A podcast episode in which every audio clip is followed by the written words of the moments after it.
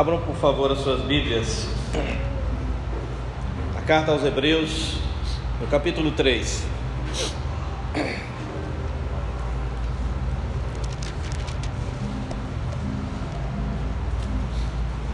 Semana passada não estivemos aqui, estava viajando a trabalho, provavelmente os irmãos ficaram sabendo. Graças a Deus estamos bem, nossos filhos estão aí conosco. Deus tem nos abençoado. Amém.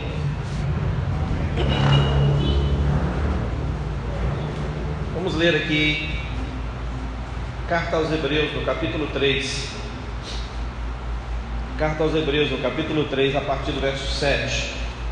Nós vamos ler até o verso 13 e eu vou pedir aos irmãos que mantenham suas Bíblias abertas para que possa olhar, para que possa seguir a palavra durante a apresentação, durante a exposição dessa mensagem. Nós iremos também, na sequência, olhar um outro texto que está no livro de Números, capítulo 20. Então já podem ficar atentos. Assim diz o texto que está em Hebreus, no capítulo 3, a partir do verso 7.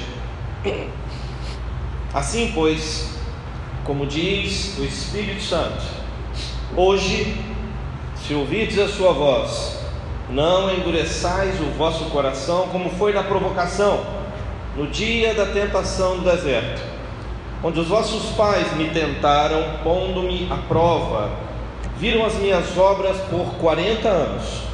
Por isso me indignei contra essa geração e disse: Estes sempre erram no coração, eles também não conheceram os meus caminhos. Assim jurei na minha ira não entrarão no meu descanso.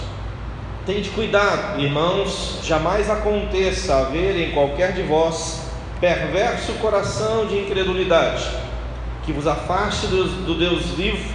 Pelo contrário, exortai-vos mutuamente a cada dia, durante o tempo que se chama hoje, a fim de que nenhum de vós seja endurecido pelo, pelo engano do pecado Assim diz o verso 7.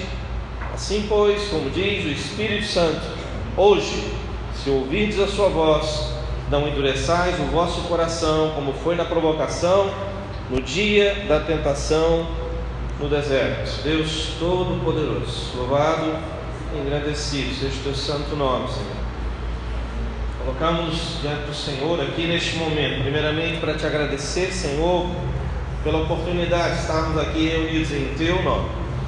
Te agradecer, ó Pai querido, pela graça e pela misericórdia do Senhor estendida a nosso favor dia após dia, hora após hora. Independente de nós, apesar da nossa ignorância, apesar do nosso egoísmo, apesar, ó Pai querido, das nossas rebeldias, ó Pai querido, apesar dos nossos pecados, o Senhor tem mantido Tua graça sobre nós sangue de Jesus que nos perdoa, que nos lava, que nos limpa de todo pecado, tem mantido, ó Pai querido, a nossa comunhão com o Senhor.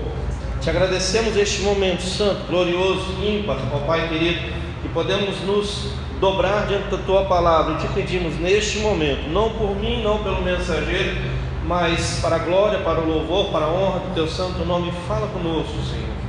Nosso coração esteja aberto, esteja limpo, ó Deus querido que as distrações, ó Deus querido, não nos impeçam de sermos semeados pela tua palavra, em nome do Senhor Jesus. Amém. Os irmãos podem se assentar, por favor.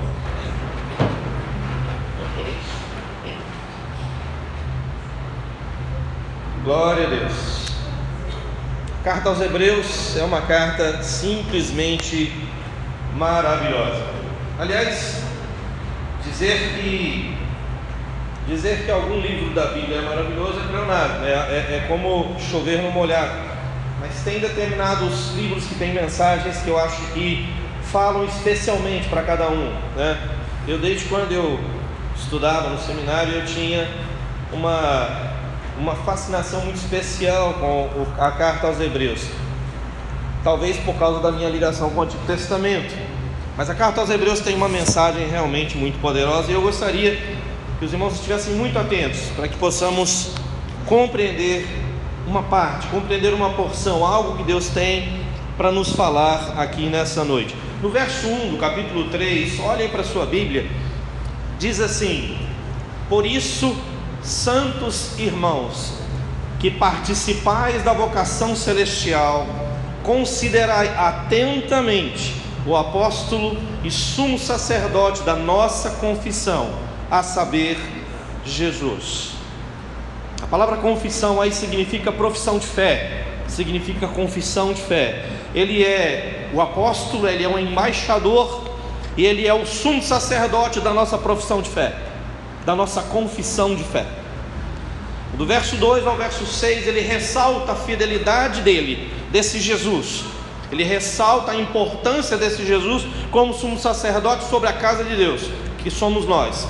E aí no verso 7 ele começa: Assim, pois, ou seja, por causa disso, diz o Espírito Santo, ou seja, porque temos um sumo sacerdote, porque Jesus é o apóstolo e o sumo sacerdote da nossa profissão de fé. Assim, pois, diz o Espírito Santo, e aí ele cita um texto que está no Salmo 95. Se você depois quiser anotar na sua casa, pegue o Salmo 95, leia do verso 7 em diante, você vai ver que é essa citação que está em Hebreus. Amém? É... Diferente das demais cartas do Novo Testamento, só como um preâmbulo da mensagem, é, Hebreus, a carta aos Hebreus é diferente, ela, ela aparece como um tratado, como se fosse, como se fosse um artigo, como se fosse é, um sermão didático lido à igreja. Inclusive, toda carta neotestamentária, toda epístola neotestamentária, ela segue sempre o mesmo padrão. O, o escritor ele se apresenta, Paulo, por exemplo, né? ele diz a quem ele está escrevendo, ele exprime uma normalmente uma curta ação de graças em favor das, dos seus destinatários, do seu público-alvo, e depois faz uma breve introdução do tema que trata de sua carta, seja ela aos Coríntios, aos Romanos, aos Efésios, Filipenses, Tiago, Colossenses, as cartas aos Tessalonicenses, a Tito, a Timóteo, todas as cartas são assim. A carta aos Hebreus, ela é diferente, ela não tem isso. Se você pegar a sua, a sua Bíblia e lá no primeiro capítulo da carta aos Hebreus começa assim: havendo Deus falado anteriormente aos pais pelos profetas. É dessa forma que a carta aos Hebreus começa. Então ela não ela é anônima, ela não diz quem escreveu, ela a princípio não fala a quem se dirige, nós compreendemos a quem se dirige por causa da, da temática, por causa da forma como ele trata o tema, né? e reconhecemos ser uma carta porque no final desse texto, no final da carta aos Hebreus, há recomendações, algumas recomendações, fala-se de Timóteo é, recomenda-se algumas pessoas e pede-se oração por ele, pelo escritor, pelo autor, que nós não sabemos quem é. Né? Às vezes as pessoas, ah, a carta de Paulo, não, ninguém sabe quem escreveu a carta, a carta aos Hebreus. Eu diria até que Paulo seria o candidato menos provável. Né? É, primeiro, porque ele não fez essa introdução, e segundo, porque o vocabulário é diferente de Paulo, não é muito comum a Paulo. Mas isso não vem ao caso, tá? Isso não é importante. Algumas pessoas já disseram, algumas pessoas no passado, ah, deve ter sido Apolo. Outros disseram, ah, foi Clemente. E outro disse, a eternidade o revelará. Então eu fico com esse último, né? A eternidade vai nos dizer quem foi o autor de Hebreus. Mas é uma carta maravilhosa. E ela é diferente, diferente de uma carta. E se pudéssemos resumir a carta aos Hebreus, isso é a minha opinião, se pudéssemos resumir a carta aos Hebreus em uma única palavra, se você me dissesse assim, a carta aos Hebreus se trata de dois pontos, eu vou dizer uma só palavra, eu vou dizer encorajamento. A carta aos Hebreus é uma carta de exortação. Muita gente acha que exortação é. Nossa, a exortação hoje vai abençoar, e dá lambada. Não, não é isso. Exortar não é bater. Né? Exortar é suportar quem está caído. Exortar é encorajar a uma tomada de atitude. E a carta aos Hebreus é assim, ela é voltada a chamar a igreja, a chamar os cristãos judeus, cristãos vindos do judaísmo, a tomar uma atitude. É uma carta de exortação. É, é, se você pegar no capítulo 13, no último capítulo de Hebreus, você vai ver de onde eu tirei essa minha opinião. No verso 22, ele diz assim: que essa minha palavra de encorajamento, ou essa minha palavra de exortação, isso é o que o autor disse é, no finalzinho. Voltando aqui ao texto, já olhando para essa carta dessa forma, o autor de Hebreus, aqui no verso é, é, 7 e 8, 7 e 8, 7b, 8a, né, como alguns gostam de fazer. Assim como diz o Espírito Santo, não endureçais o vosso coração, como foi na provocação, como foi no dia da tentação no deserto. Eis aqui uma outra marca da carta aos Hebreus, uma utilização extensiva de elementos do Antigo Testamento e aplicações diretas e exortações de fidelidade ao povo eleito do Novo Testamento, à igreja eleita do Senhor.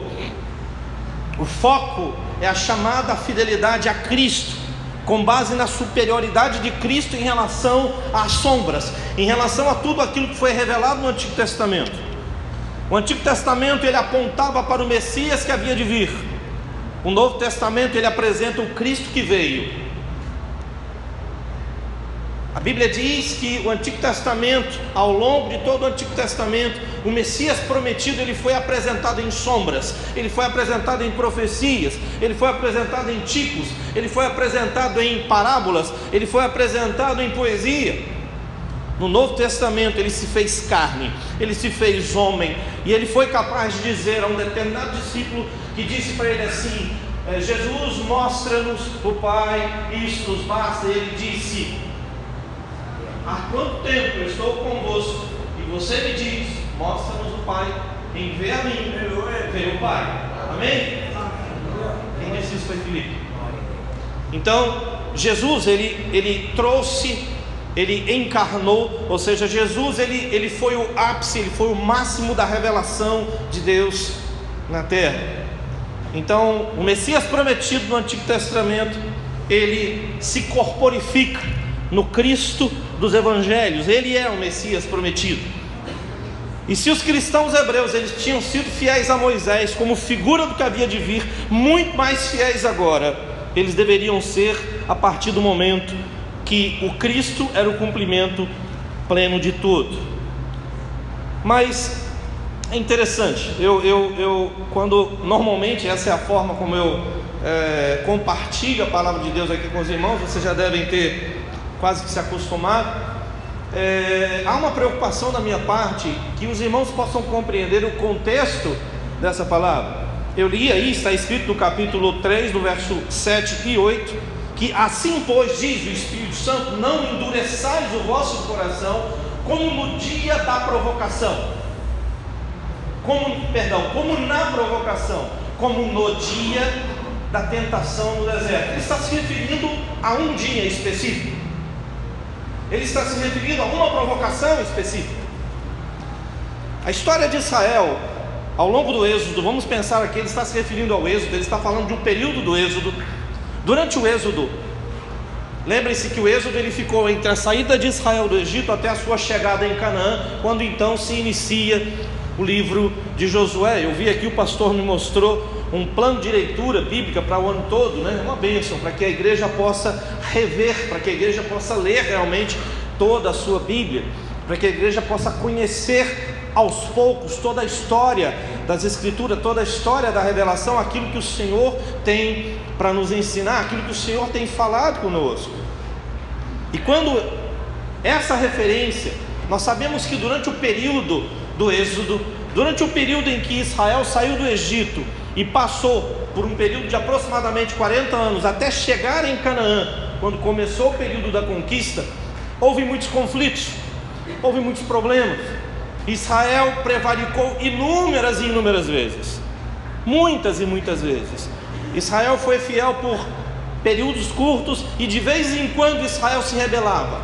Israel se rebelava por causa dos ídolos vizinhos, por causa das mulheres dos ídolos vizinhos, por causa de falta de comida, por falta, falta de água, por causa é, é, porque eles queriam passar por cima de Moisés, porque eles achavam que todo mundo tinha que ter autoridade, porque eles achavam que todo mundo tinha que ter o direito de queimar incenso perante o Senhor, e aí por diante. As razões eram inúmeras para que eles viessem a contender com o Senhor ao longo desses 40 anos. Mas aqui, o autor de Hebreus, ele fala, ele cita um texto que está em Salmos 95, a partir do verso 7, e que cita Números capítulo 20. Ou ele alude, né? ele faz uma alusão a Números, a Números capítulo 20. E contextualmente, essa é, parece ser bem específico a esse, a, esse, a esse acontecimento. E aí eu gostaria que os irmãos fossem rapidamente para o livro de Números. O livro de Números não é difícil de achar, ele é o quarto livro do Antigo Testamento. Gênesis, Êxodo, Levítico, Números. Né? É o quarto livro do Pentateuco. Vá até o capítulo 20 e não vamos ler ainda, mas fique com ele aberto. Depois nós voltaremos para Hebreus. Ao término das peregrinações no deserto, rapidamente vamos traçar uma, uma linha histórica. Né? O povo de Israel saiu do Egito, da terra de Ramsés. Três meses depois, aproximadamente 90 dias, eles chegaram em um determinado lugar. Eles chegaram no Sinai, na península do Sinai, o monte de Deus. O lugar onde Deus falou com Moisés lá na sarça, este é o sinal, vocês me adorarão neste monte. Eles chegaram lá, 90 dias depois que saíram do Egito. Um ano e três meses eles ficaram ali, até que chegou um momento em que Deus falou: há muito tempo que vocês estão ao pé deste monte, vamos marchar. Um ano e três meses Israel estava organizado, Israel já tinha o tabernáculo, Israel já tinha a lei, Israel já tinha o sacerdócio levítico e estava pronto para marchar para a tomada da terra prometida. Isso faziam dois anos que eles haviam saído do Egito. Ok? Observe que você pode não perceber isso. Se você não ler o Antigo Testamento com bastante atenção, você pode perceber, não perceber que isso aconteceu. Então eles saíram do Egito, 90 dias depois eles estavam em, lá no Monte Sinai, no Sinai. O Sinai pode ser um monte, pode ser uma península. Ou Orek, Monte de Deus, tudo a mesma coisa. Ficaram ali um ano e três meses, soma-se aí dois anos. Então eles saem e marcham em direção a Canaã, em direção à terra prometida, e chega num lugar chamado Kadesh Barnea, ou Cades Barnea. Ali acontece algo muito triste. Ali eles enviam os famosos doze espias que entram na terra, que trazem aqueles frutos maravilhosos, figos, uvas, romãs. As uvas elas eram tão fartas que eles trouxeram pendurados em um pau que trazia nos ombros de dois homens, tão fartas tão grandes e bonitas eram as uvas. Mas esses homens voltaram apavorados com o que viram, porque as cidades eram muradas, o povo era gigante, a terra ela engolia seus habitantes de tanto pecado que tinha, e eles desmotivaram a todo o povo. Vocês devem ler isso em Números capítulo 13.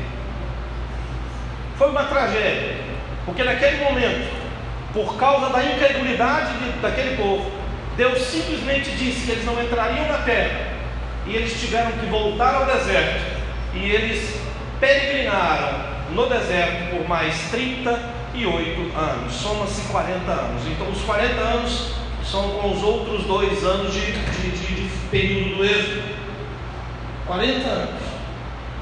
Ao final desses 40 anos, eles chegam novamente nesse mesmo lugar, às vezes chamado de Kadesh Neibá, Kadesh Barnea ou Kades Barnea, o mesmo lugar, impressionante.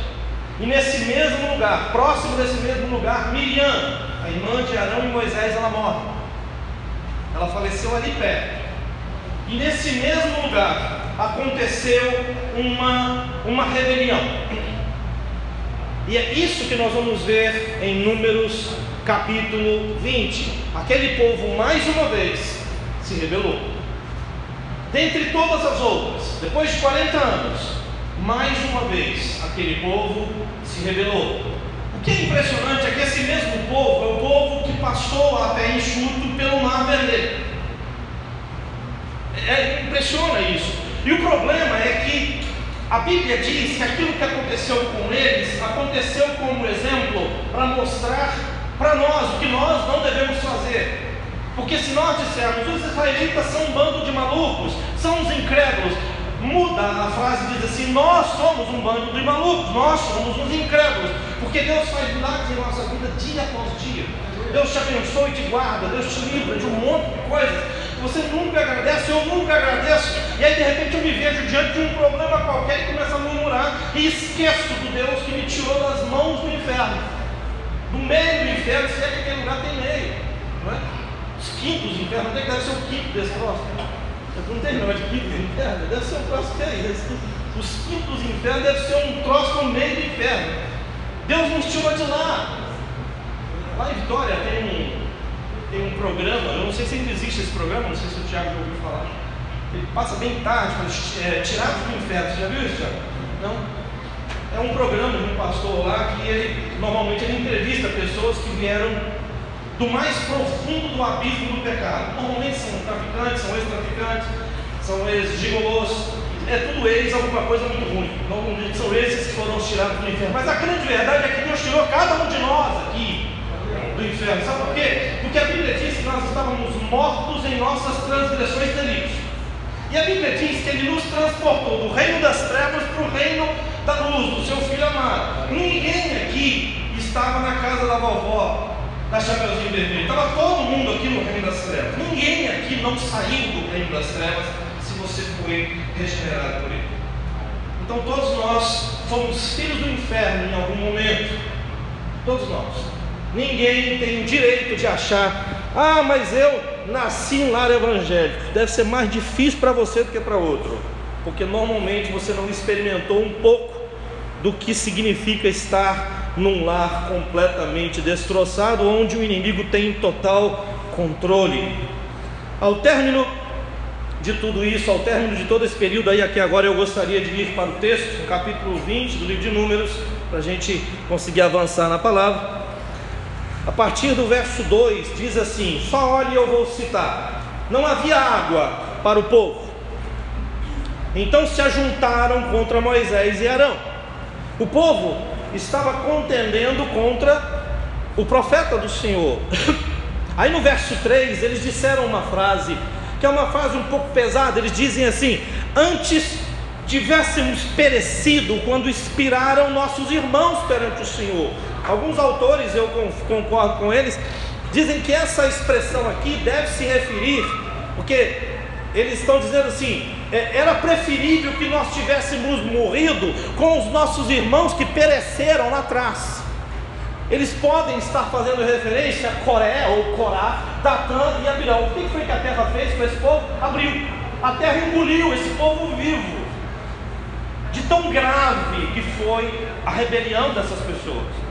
Essas pessoas, elas simplesmente quiseram passar por cima do profeta do Senhor, quiseram passar por cima do sacerdócio do Senhor, e quiseram criar uma divisão, um cisma, um racha no meio do povo. Simplesmente Deus falou: afasta todo mundo desse povo, e a terra abriu e engoliu todos eles vivos. Esse povo está dizendo: nós estamos sem água, era preferível que tivéssemos morrido com eles. Eles disseram aqui no capítulo 20, no verso 3. No verso 4 ele diz assim: Por que trouxestes a congregação do Senhor a este deserto para morrermos aqui, nós e nossos animais? Eles estão atribuindo a Moisés dolosamente a responsabilidade de levá-los a um lugar para morrer. Isso faz 40 anos, gente. Faz 40 anos que essas pessoas estão andando. Faz 40 anos. É interessante como é que Deus ele cuida de nós e nós esquecemos disso. É, há 40 anos, essas pessoas, elas se levantam de manhã e havia uma, um trem. É, a tradução de maná é um trem, é uma coisa. Né? O que é isso? Um trem. Manmanha, marru, manru, maná. Eles se levantavam de manhã e tinha aquela coisinha. Eu falo para ele que eu sou mineiro. Tinha aquele trem, assim, pairando por sobre orvalho, isso num deserto. Estamos falando de um público refugiado de aproximadamente 2 milhões de pessoas ou mais, colhendo diariamente um negocinho, um troço, que ficava flutuando por sobre o orvalho na madrugada. Eles catavam aquilo e com aquilo que parecia uma pequena semente de coentro, eles faziam pães, bolos e comida. E essas pessoas elas não tinham problemas de saúde, essas pessoas elas não ficavam com deficiência de, de, de, de nutrientes, elas eram alimentadas por isso.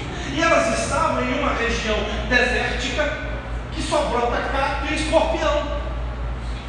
E Deus sustentava essa multidão de pessoas com água e com comida diariamente. De que jeito? Assim, desse jeito, no normal. De vez em quando Deus mandava cordões e eles comiam carne.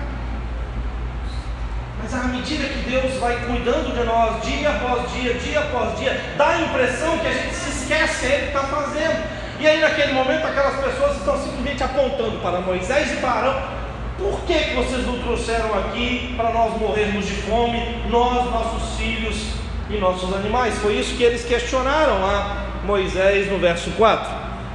E no verso 5, ele diz assim: Por que fizeste subir do Egito para nos trazer a este mau lugar, que não é de cereais, nem vides, nem romãs, nem de água para beber? Tem uma curiosidade aí, Reginaldo. Eu sei que você gosta muito do Antigo Testamento. É que as frutas, os frutos que eles estão questionando, onde eles estão? Eles estão em Kadesh Meribá, é o mesmo que Kadesh Barnea, eles estão no mesmo lugar daqueles doze. Há 38 anos atrás, olha que perigo. Olha que perigo que esse povo está fazendo. E eles questionam a respeito das, dos cereais, a respeito dos figos, a respeito das uvas e da água. O interessante é que os produtos que os israelitas trouxeram de Canaã foram justamente esses. Eles estão questionando por não terem ali aquilo que os outros trouxeram de Canaã, em abundância, em, de qualidade. Eles estão basicamente cometendo os mesmos erros que 38 anos atrás seus irmãos cometeram e morreram no deserto ao longo dos últimos 38 anos. Olha que perigo! Parece ser uma Jesuscidência, não é? É uma coincidência estranha eles estarem questionando algo que há 38 anos atrás aconteceu do mesmo jeito. Só que tem um detalhe. Tem um detalhe. Diferente de outras situações, com essa murmuração, Moisés e Arão, se você olhar o texto do capítulo 20 de Números, você vai descobrir que Moisés e Arão, eles se prostraram diante do Senhor em desespero, porque eles ficaram preocupados, eles estavam ali vendo o povo murmurar terrivelmente contra o Senhor, no mesmo lugar, do mesmo jeito, que levou a Israel ficar 40 anos no deserto. A história estava se repetindo, era um déjà vu. Cenas dos próximos capítulos, eles rebobinaram a fita, eles estavam cometendo o mesmo erro de 38 anos atrás. Moisés e Arão entraram em desespero. E aí, sabe qual foi a reação do Senhor? Em uma. Em uma. Deus não fez nada. Deus simplesmente disse a Moisés: o bordão. Esse bordão seria a vara de Arão, provavelmente a vara de Arão que estava na arca, porque não havia um outro bordão para eles pegarem. Deus falou com Moisés: toma o bordão, vá até a rocha e fala com ela, e ela dará água. Foi essa a ordem de Deus para Moisés: toma o bordão, vai até a rocha Fala com ela. Fala com a Rocha. Deve ser uma coisa de maluco. Chegar perto assim e falar: Dona Rocha, estou aqui. Muito prazer. Meu nome é Moisés. Deve ser esquisito. Né? Fala com ela. Foi Deus mandou. Não brinque. Né? Não brinque. Lá cai um raio que farta na cabeça antes. Fala com ela, Moisés. Vai lá. Vai até a rocha. Deus não reagiu em ira. É interessante. Deus não reagiu em ira nesse momento. A falta de água é, é imprescindível, realmente, se eles não tinham água, é necessário. São dois, mais de 2 milhões de pessoas, eles têm animais, eles têm família, eles precisam de água. Deus não, não, não deixa de levar em consideração as nossas necessidades. O próprio Cristo, quando eles, muitas vezes nós citamos Mateus capítulo 6, verso 33, é buscar o reino de Deus e a sua justiça, porque todas as coisas nos serão acrescentadas. Próximo versículo diz: O Pai sabe o que vos é necessário. Gente, Deus nos criou, não é possível que Ele não te conhece. Não é possível que Ele não nos conhece. Ele não sabe exatamente quais são as nossas necessidades físicas, emocionais, psicológicas. Não existe ninguém nesse planeta que possa ler a alma humana melhor do que Deus nos criou. Parece que a gente não acredita nisso. Como igreja, a gente deixou de acreditar. O nosso Deus é um Deus frouxo, nosso Deus é um Deus pequeno. Ou então nosso Deus ele é um diretor de empresa que só se preocupa com uma coisa grande, que a minha vida ela, ela, ela, ela é insignificante para ele se preocupar. Isso não é verdade. Cristo diz que não cai uma folha de uma árvore se ele não, que ele não saiba. Cristo fala que nós valemos mais do que um pardal e que um pardal não cairia se o Senhor não soubesse. Então não, não, não. Não há espaço para dizer que Deus não, Deus não se preocuparia. Então Deus sabe da necessidade deles, Deus sabe que eles precisam de água. Eles estão murmurando. A reclamação deles ela é justa. Eles só estão reclamando do jeito ruim. Eles estão acusando Moisés e Arão de ter agido dolosamente contra eles. Mas ninguém aqui está questionando a necessidade, mas chama a atenção a reação de Deus ou a falta de reação de Deus. Porque Deus simplesmente disse a Moisés: vai lá e fala com a rocha. Vai lá, fala com a rocha. O povo blasfema, o povo é, é, simplesmente é, fala de forma ofensiva e Deus não reage à altura. Moisés, tome o bordão e fale à rocha. Olha aí na sua Bíblia, no capítulo 20 de Números, a partir do verso 9, diz assim: Então Moisés tomou o bordão de diante do Senhor, como lhe tinha ordenado. Verso 10: Moisés e Arão reuniram o povo diante da rocha, e Moisés lhe disse: Ouvi agora, rebeldes. Opa, Moisés estava nervoso. Deus não ficou nervoso, Moisés estava. Moisés ele apelou, Moisés chutou o pau da barraca, ele estava nervoso. Ouvi agora, bando de sem vergonha, rebeldes. Porventura faremos, faremos sair água desta rocha para vós outros? Isso é uma pergunta retórica, ele está basicamente dizendo não. Acaso eu sou mágico, seu bando de ingrato, para poder tirar água dessa rocha, seu bando de besta? Oh, gente, né, se fosse um. Não. Moisés levantou a mão e feriu a rocha duas vezes. Aí nós percebemos, eu estou brincando aqui para mostrar para vocês que ele estava irado. Moisés estava irado. Ele foi lá e feriu a rocha duas vezes, meu irmão. Feriu a rocha.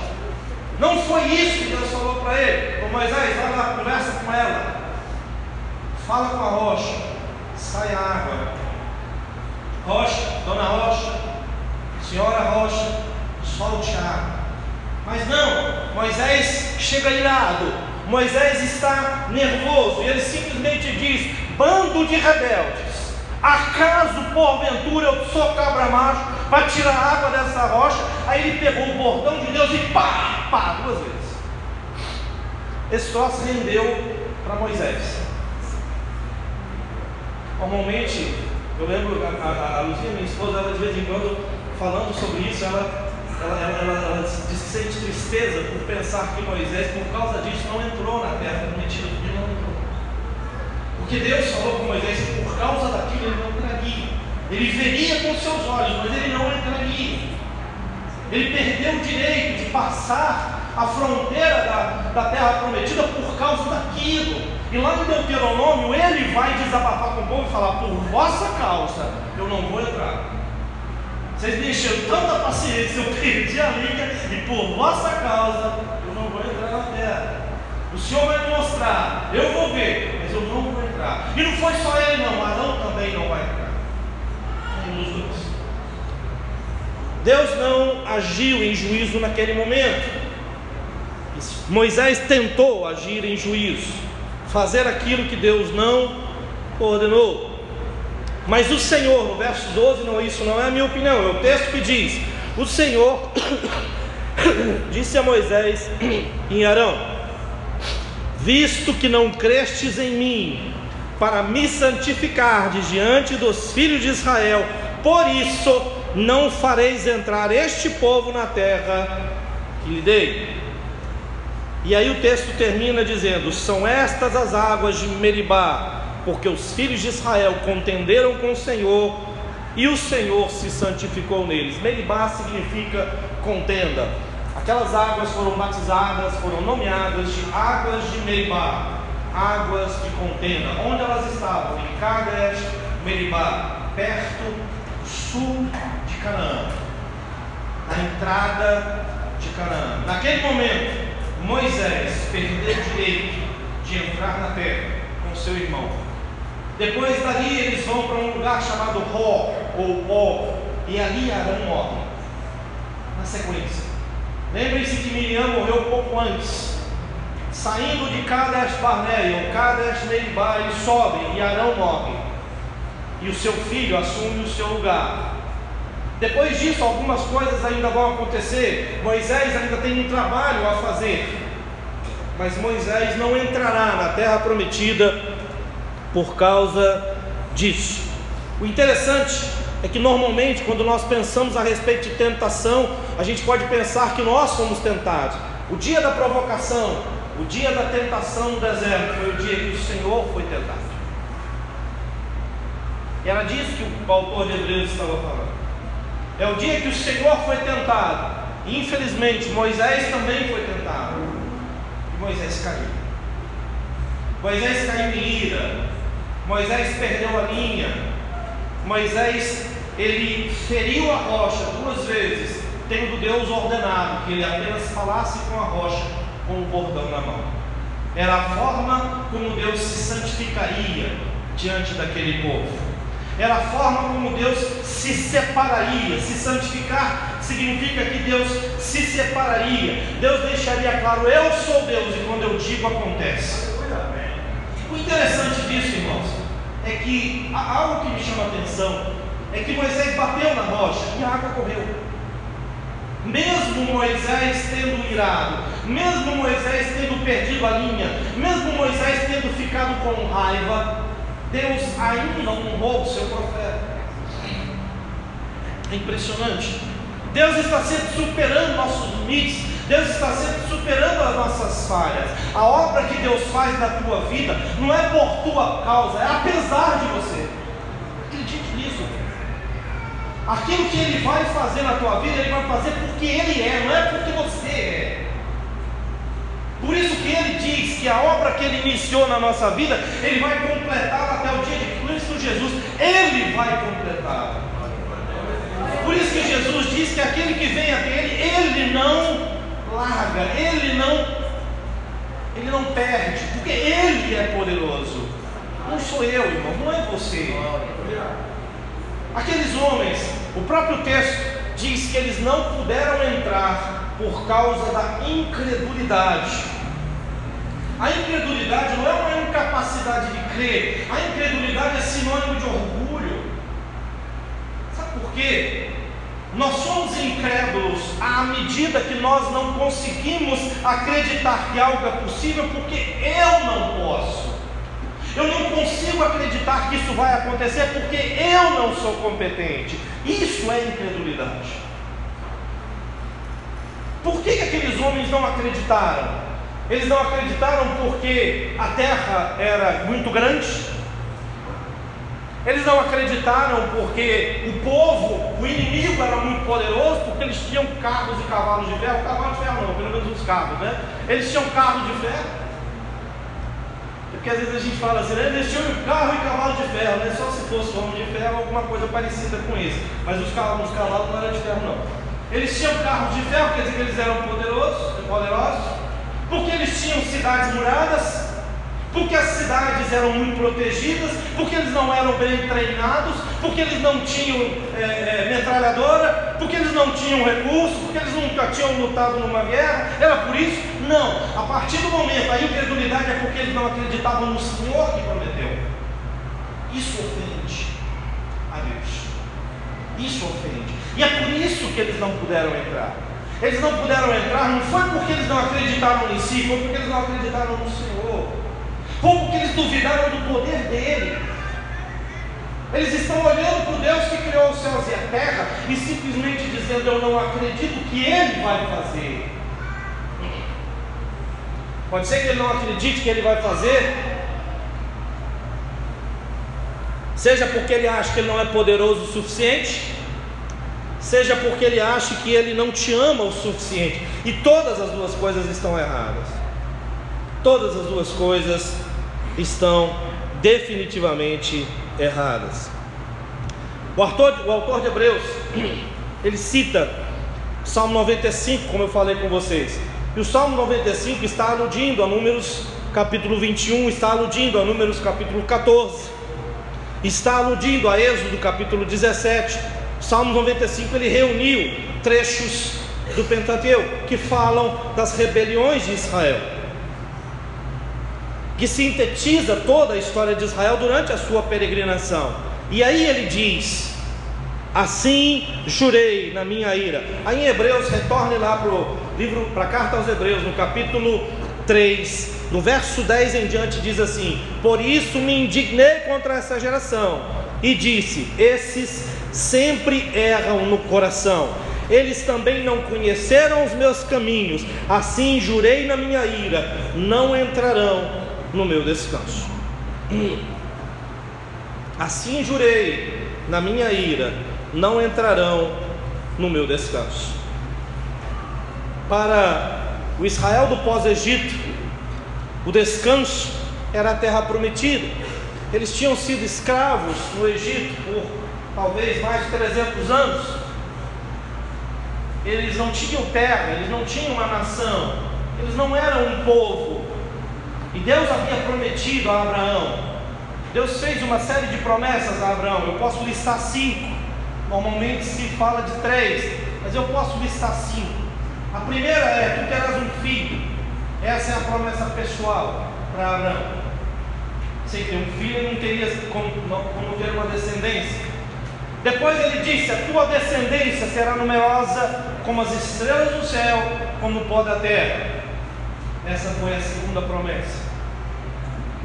Terceira promessa: Deus falou com ele que ele seria, que ele receberia a terra de suas peregrinações. A quarta promessa é que ele seria uma grande nação. Não basta ter muita gente, não basta ter terra. Ele seria importante, ele seria uma nação poderosa. E a quinta promessa: em ti serão benditas todas as nações da terra. Somos abençoados pela quinta promessa. Essa promessa de ser abençoadas todas as nações da terra em Abraão se cumpriu em Cristo Jesus. Foi no Messias que essa promessa se cumpriu. O interessante é que Abraão, ele só viu a primeira promessa. E todas as quatro ele experimentou pela fé. Jesus disse isso. Jesus disse Jesus disse: Abraão viu os meus dias. Jesus disse isso. Se quiser discutir, discutam com ele. Um filho, uma descendência numerosa, a terra de suas peregrinações, uma grande nação e bênção a todas as nações. Cinco promessas. Isso é o descanso. Isso é o descanso. E aí Deus fala, e não puderam entrar. Eis que jurei na minha ira, não entrarão no meu descanso. De que descanso ele está falando? Bom, para Israel, ele está se referindo à terra prometida, eles não entraram. Se você fizer uma pesquisa, eu já fiz e eu até leciono isso.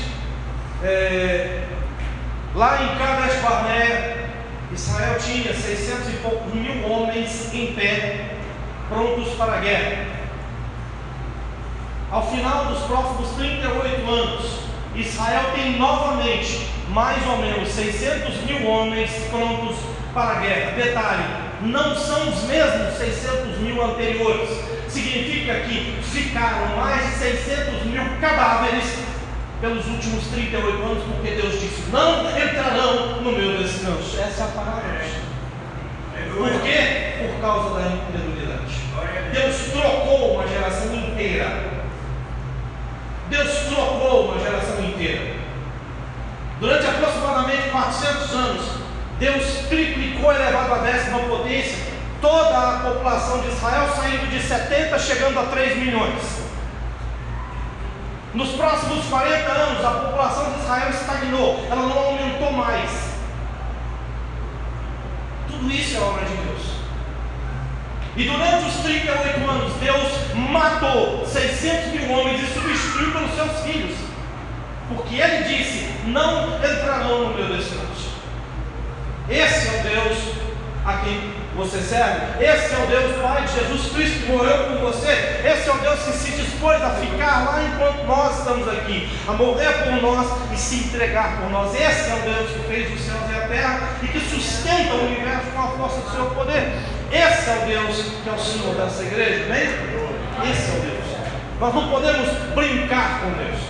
Eu, eu temo pela vida de irmãos que começam a brincar com a Bíblia, que começam a fazer piadinhas com a Bíblia, que começam a fazer piadinhas com o nome de Cristo. Isso é muito perigoso.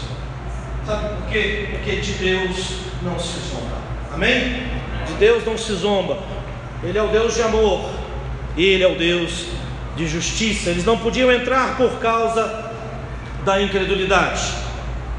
A incredulidade, ela simplesmente serviu como é, bloqueio, como impedimento para que eles pudessem, para que eles pudessem experimentar de fato o que Deus havia prometido ao pai Abraão. Eu gostaria de novamente ler esse texto, eu gostaria que vocês olhassem para a sua Bíblia, Hebreus capítulo 3, a partir do verso 7. Eu gostaria de ler esse texto novamente. Diz assim, a partir do verso 7: Assim, pois, como diz o Espírito Santo, hoje, se ouvirdes a sua voz, não endureçais o vosso coração, como foi na provocação, no dia da tentação no deserto onde os vossos pais me tentaram, pondo-me à prova, e viram as minhas obras por quarenta anos. Por isso me indignei contra essa geração e disse: Esses sempre erram no coração. Eles também não conheceram os meus caminhos, assim jurei na minha ira: não entrarão no meu descanso. Tende cuidado, pois, irmãos, jamais aconteça haver em qualquer de vós perverso coração de incredulidade, que vos afaste do, Deus vivo. Pelo contrário, exortai-vos mutuamente cada dia, durante o tempo que se chama hoje, a fim de que nenhum de vós seja endurecido pelo engano do pecado. Nos foi deixada a promessa de entrar no descanso de Deus. A nós foram anunciadas as boas novas, isso está no capítulo 4 de Hebreus. Mas a palavra que ouviram não se lhes aproveitou, porque não foi acompanhada pela fé dos que a ouviram. Nós, porém, os que cremos, entramos no descanso de Deus. Aquele que entrou no descanso de Deus, isso também está no capítulo 4 de Hebreus, diz assim: aquele que entrou no descanso de Deus, também ele mesmo descansou de suas obras, como Deus descansou das suas. Hebreus ele cita, eu não vou ler mais o texto, porque senão nós delongaríamos muito, mas Hebreus ele cita que em algum lugar, ele fala dessa forma, na verdade ele está se referindo ao livro de Gênesis, que Deus criou o mundo, criou o mundo em seis dias e descansou no sétimo dia, porque ele descansou de suas obras. E que hoje, existe um hoje, que nós estamos sendo convidados para hoje nós descansarmos de nossas obras, assim como Deus descansou das suas. É um chamado estranho, não é? É um chamado interessante. Por que, que Deus descansou das suas obras no sétimo dia? Porque a sua obra estava perfeita, completa. Por que, que Deus chama você e a mim para descansar de nossas obras? Porque a obra e o mérito de Cristo é completo. Não há o que se completar, não há o que se somar à obra de Cristo. A obra da cruz ela é completa, a obra do Cristo ela é completa, a redenção obtida por meio de Cristo na cruz é completa. Não há o que somar nisso. Por essa razão, a Bíblia diz que nós não somos salvos pelas obras, mas somos salvos pela graça por meio da fé. E isso, ser salvo pela graça por meio da fé, é dom de Deus. Não há o que fazer, não há o que acrescentar. A obra da cruz, a obra da cruz, ela é plena. Ela é plena. Eu estava comentando com a minha esposa essa semana, não me lembro que dia que foi, que é, a diferença básica entre todas as entre todas as religiões do mundo e o cristianismo bíblico legítimo é que todas as religiões do mundo elas são autosotéricas. O que significa isso?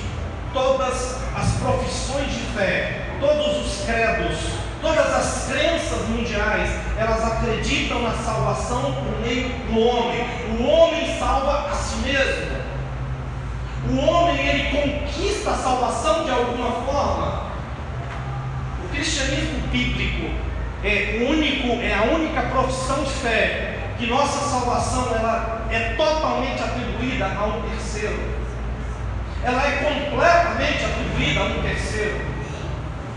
Porque na verdade o que a Bíblia diz é que reconhecendo a nossa incompetência e a nossa impotência, Deus assumiu o meu e o seu lugar. Morreu por mim e por você, assumiu o custo do nosso pecado, a morte devida ao nosso pecado e nos fez participantes de sua vida. Ele compartilhou da nossa maldição para que nós compartilhássemos de sua posição bendita ao lado do Pai. Para algumas religiões do mundo, imaginar a possibilidade de sermos redimidos pelos méritos de outro chega a ser uma blasfêmia. O islamismo é um deles. Muita gente se preocupa com o islamismo e um monte de coisa. O grande problema do islamismo é isso. O grande problema do islamismo é que para o islamismo uma salvação obtida por outro seria considerada uma blasfêmia. Isso é o que a Bíblia diz que para o mundo é loucura. Por isso a cruz é loucura.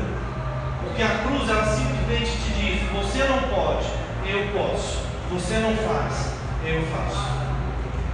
Isso significa entrar no descanso de Deus.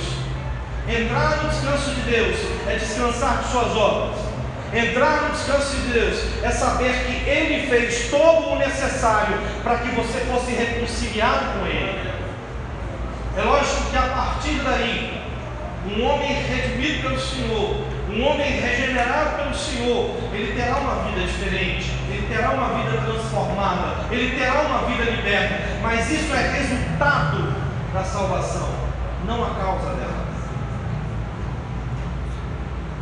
Nós fomos salvos, segundo Efésios capítulo 2, a partir do verso 8, para as boas obras que ele de antemão preparou para nós. Não é pelas boas obras, mas é para as boas obras. Isso não significa um homem simplesmente vai falar assim: Eu acredito em Jesus e vive uma vida completamente pecado. Se isso acontece é porque ele jamais foi redimido, ele jamais foi regenerado. Porque, segundo Paulo, um homem regenerado, ele se dobra diante do Senhor. Sabe por quê, irmãos? Porque é impossível se relacionar com Deus perfeito que não seja de joelhos. É impossível se relacionar com um Deus santo que não seja de joelhos. Hoje, se ouvirdes a sua voz, não endureçais o vosso coração, como foi no dia, como foi no dia da provocação. Hoje, o Espírito Santo nos alerta, o Espírito Santo nos avisa que hoje é o dia, a fim de que nenhum de vós, no verso 13, seja endurecido pelo engano do pecado. Eu gostaria que encerrar essa palavra simplesmente reforçando o texto aqui no verso 13 que diz: pelo contrário, a partir do verso 12, na verdade. Tende cuidado, irmãos, jamais aconteça haver em qualquer de vós perverso coração de incredulidade. Observe que a incredulidade ela está relacionada à perversidade de coração. A incredulidade não é uma falha intelectual, não é porque você não tem conhecimento suficiente, é porque o teu coração é perverso, é porque você não teme a Deus. Um coração perverso é um coração, é um coração incrédulo. Essa é que é a realidade falada pelo autor de Hebreus. Tende cuidado, irmãos, jamais aconteça haver em qualquer de vós perverso coração de incredulidade que vos afaste do Deus vivo. Pelo contrário, exortai-vos mutuamente cada dia, durante o tempo que se chama hoje, durante o tempo que se chama hoje, a fim de que nós, que nenhum de nós, seja endurecido pelo engano do pecado exortai-vos mutuamente. Vamos cuidar uns dos outros. Vamos cuidar uns dos outros. Como igreja, como igreja do Senhor, não deixemos que de ser levados por um perverso coração de incredulidade, mas exortai-vos mutuamente. Por essa razão que Hebreus conclui que nós jamais devemos deixar de nos congregar porque enquanto congregamos, ou seja, enquanto convivemos, enquanto temos comunhão, enquanto é, nos encontramos com uma certa regularidade, nós nos exortamos mutuamente no dia que se chama hoje, a fim de não sermos enganados pelo pecado. Sabe por quê, irmão? Porque o pecado é um inimigo persistente. O pecado é um inimigo que jamais vai descolar da tua vida enquanto você estiver aqui. Enquanto eu estiver aqui, o pecado vai sempre nos rodear. Ele vai sempre nos rodear. Interessante que o autor de Hebreus também diz isso. Ele também diz isso. Ele diz que o pecado nos assedia tenazmente. Ele nos assedia com persistência. Ele está sempre por perto. O pecado está sempre nos rodeando. Por isso que no dia que se chama hoje, nós temos que nos exortar, nós temos que cuidar um do outro, nós temos que nos preocupar com o pecado. Sabe por quê? Porque só nos pertence hoje ou agora. Amém? Vamos nos colocar de pé em nome de Jesus.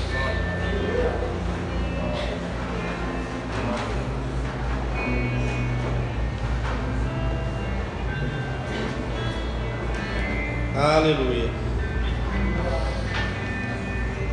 Glória a Deus. Glória a Deus. Deus Todo-Poderoso. Louvado exaltado, Senhor, seja o teu santo e poderoso nome. Te agradecemos, ó Pai querido, pela tua palavra. Te agradecemos, ó Pai amado, porque o Senhor definitivamente não desiste de nós. Te agradecemos, ó Pai amado, porque o Senhor tem sempre a tua mão estendida a nosso favor. Te agradecemos, ó Pai amado, pelos amigos e irmãos que o Senhor tem colocado em nossas vidas. Te agradecemos, ó Pai querido, pelas barreiras, te agradecemos pelas portas abertas e pelas portas fechadas. Te agradecemos, ó Pai querido, porque apesar de nós o Senhor tem sido conosco. Apesar de nós o Senhor tem nos sustentado. Porque apesar de nós, ó Pai querido, o Senhor tem nos amado. Muito obrigado, Senhor. Muito obrigado, Pai querido, por Jesus Cristo, teu Filho. Muito obrigado pela redenção maravilhosa obtida por meio dele. Muito obrigado, Pai querido, porque podemos experimentar a grandeza do teu amor em Cristo Jesus, teu Filho, nosso Senhor. Ajuda-nos, ó Pai querido, ajuda, ajuda esta igreja, ó Pai amado. Deus querido, eu te peço, suplico ao Senhor, dê sabedoria a cada um desses irmãos. Sabedoria, ó Pai querido, para compreender a tua vontade. Sabedoria, ó Pai querido, para se aprofundar no conhecimento verdadeiro, na comunhão verdadeira com Cristo, Jesus, o teu Filho, nosso Senhor. Sabedoria, ó Pai querido, para experimentar, ó Pai querido, no mundo vindouro. Sabedoria, ó Pai, ó Pai amado, para não ser enganado pelo pecado ou pelas ofertas desse mundo caído, desse mundo mau. Conceda-nos sabedoria, Pai querido no exercício das nossas responsabilidades nesse mundo. Conceda-nos sabedoria no exercício dos dons e ministérios que o Senhor tem derramado sobre essa igreja e sobre nossas vidas. Sabedoria, Pai querido, nos ajude. Nos conceda graça e misericórdia para sermos luz. Nos conceda graça e misericórdia para sermos sal. Nos conceda graça e misericórdia para andarmos nesse mundo maldito, para andarmos nesse mundo mal, ó Pai querido, como servos do Senhor, como luzes do Senhor, como perfume de Cristo, como uma carta escrita do Senhor para este mundo. E se há, ó Deus querido, entre nós, Pai amado, alguém, alguma pessoa que está com o coração titubeante, que está com o coração oprimido pelo Senhor, Deus, tem misericórdia. Não permita, Pai querido, que vidas se percam, vidas que estão aqui entre nós se percam. Em nome de Jesus.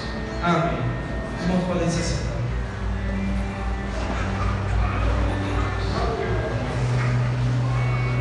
Oitenta e nove. Diante desta tão grande salvação, há o poder do sangue de Jesus que ajuda-nos a entrar no serviço real. 89.